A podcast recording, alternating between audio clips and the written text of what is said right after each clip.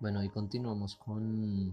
Hoy continuamos estudiando la, la carta de los Filipenses. Vamos a, a continuar. Vamos a empezar a, a estudiar el capítulo número 2. Hoy vamos a leer desde el capítulo, desde el versículo número 1 hasta el versículo número 11, que habla de cómo encontramos gozo en medio de la dificultad em, a través de buscar las necesidades de otros como vemos en, Filipenses, cómo se ilustra el ejemplo que tuvo Cristo y encontró, eh, encontró gozo en buscar las necesidades de otras personas.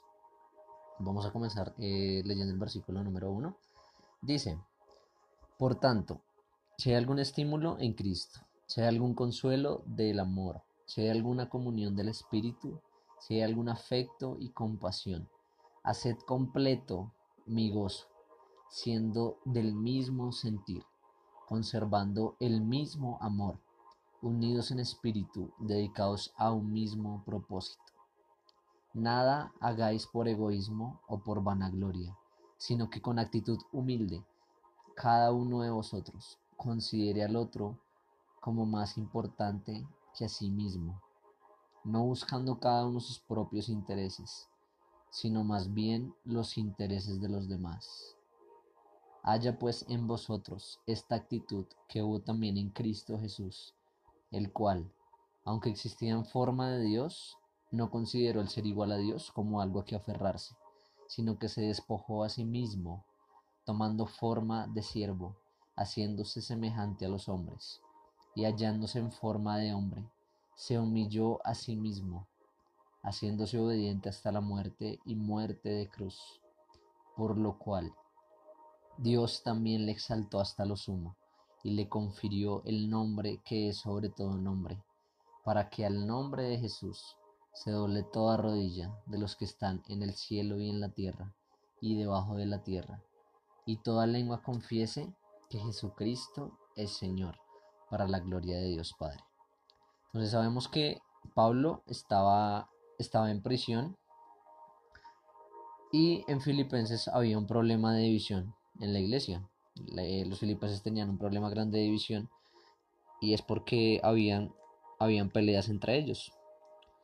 Y Pablo estando en prisión, Pablo estando en tribulación, en dificultad, como ya lo veníamos, lo hemos venido estudiando, dice que hagan completo su gozo. O sea, no dice que me den gozo, sino haced completo mi gozo siendo del mismo sentir, conservando el mismo amor, unidos en espíritu, dedicados a un mismo propósito.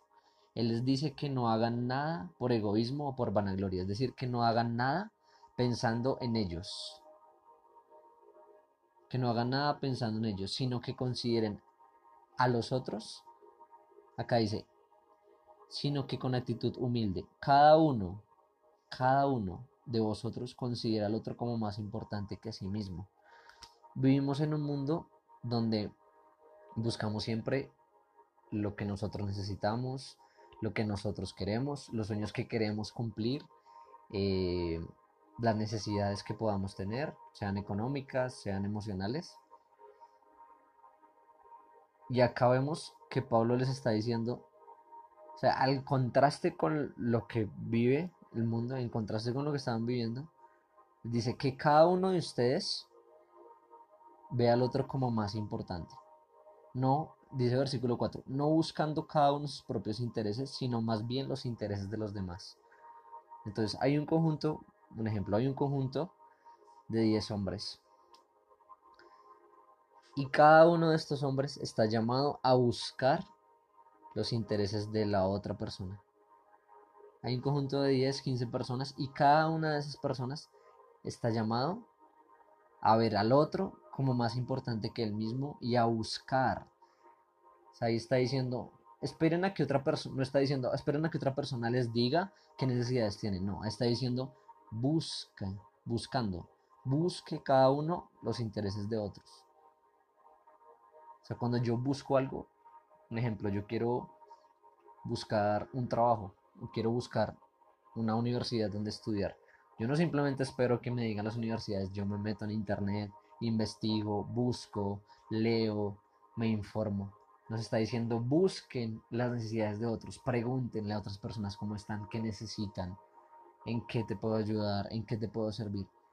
Entonces, en contraste con la cultura en la que vivimos, nosotros en este tiempo estamos llamados, no solo en este tiempo, sino en nuestra vida, estamos llamados no a hacer nada por nosotros mismos, pensando en nosotros mismos, sino pensando en otros, viendo a otros más importantes que nosotros y buscando constantemente suplir necesidades de otros, hallaremos gozo en tiempos de dificultad.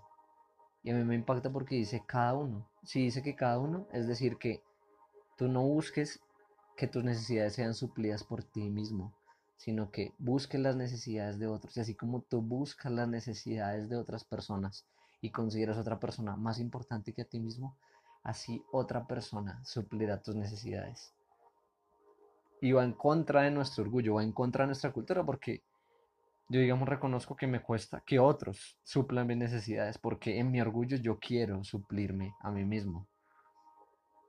Pero literalmente o sea, es el contraste tan grande del reino de Dios que Jesús nos está diciendo no.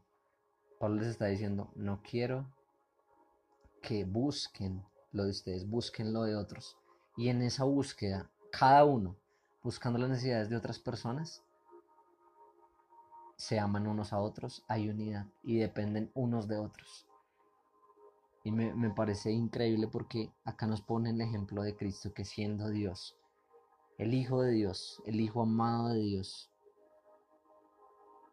tuvo esa actitud o sea, siendo Dios, no consideró ser igual a Dios como algo a que aferrarse. No tuvo en cuenta eso, lo dejó a un lado y se despojó a sí mismo.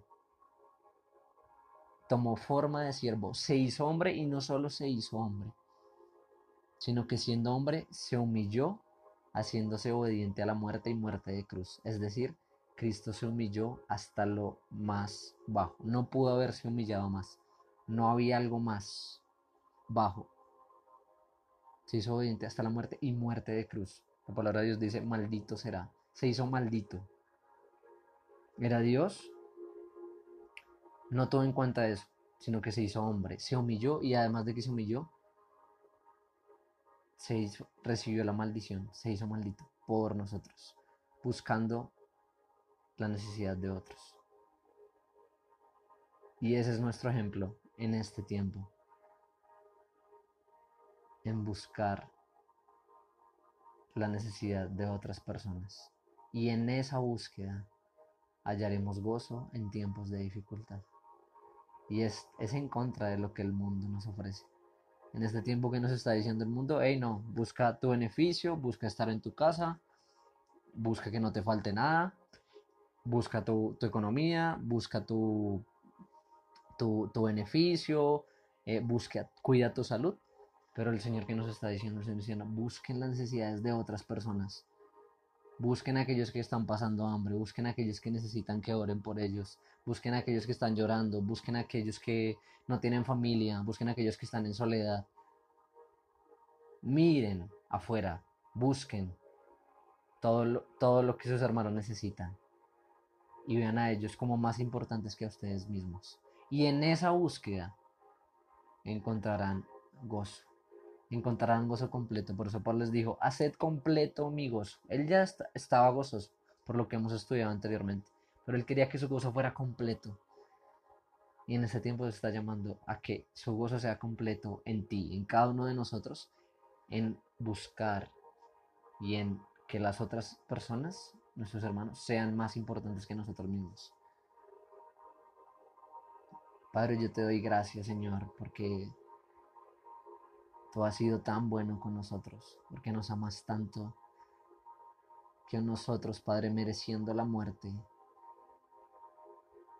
tú no tuviste en cuenta, Jesús, no tuviste en cuenta, tú siendo Dios, no tuviste eso como, que, como algo que aferrarte, sino que te hiciste hombre, te humillaste.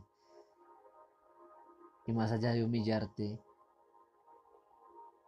moriste por nosotros en una cruz recibiste la maldición, te hiciste maldito, la maldición que nosotros merecíamos, el castigo, la ira de Dios por el pecado que merecíamos nosotros, tú la recibiste por amor a nosotros. Tú te hiciste maldición para que nosotros fuéramos bendición. Te hiciste pobre para que nosotros fuéramos enriquecidos. Hoy te damos gracias, Padre, porque por medio de Jesús podemos acercarnos confiadamente al trono de la gracia. Y hoy te pedimos, Padre, en el nombre de Jesús, que esa misma actitud, esa misma actitud que tú tuviste, la tengamos nosotros.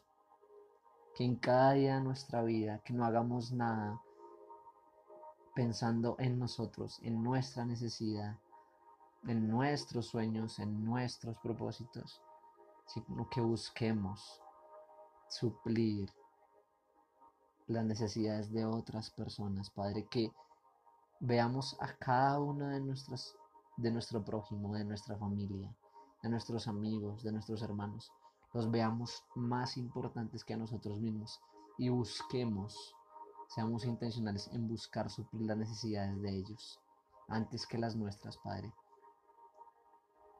Que nuestros ojos estén puestos en ti y que sigamos tu ejemplo, Señor, para que tú recibas la gloria así como dice tu palabra, por lo cual Dios también le exaltó hasta lo sumo y le confirió el nombre que es sobre todo nombre, para que al nombre de Jesús se doble toda rodilla de los que están en el cielo y en la tierra y debajo de la tierra, y toda lengua confiese que Jesucristo es Señor, para gloria de Dios Padre. Que podamos glorificarte, Señor, por medio de esto, en que nos amamos unos a otros y que cada uno de nosotros Mira a su prójimo como más importante que a sí mismo, Padre. Que podamos glorificarte en esto, que toda rodilla se doble ante ti, que todos reconozcan que tú eres Señor. Para tu gloria, Padre, para tu honra, Señor. Oramos. Te entregamos este tiempo, Padre, en tus manos, Señor. Te pedimos que cada día tú vayas transformando más nuestra mente nuestro corazón a tu imagen. Forma, Padre, a Cristo en nosotros, Padre. Aun cuando nuestra, la cultura de este mundo vaya totalmente en contra a lo que te impone, Señor. Que nuestros ojos estén puestos en ti, Padre. Que nuestro llamado cada día sea ser más como tú. En el nombre de Jesús. Bueno, muchas gracias por, escuchar este podcast. Em, la verdad que es algo que me, reta muchísimo porque estamos llamados a algo muy grande. Em, pero nada, espero que haya sido de bendición para ustedes y espero compartir en otra ocasión. Un abrazo.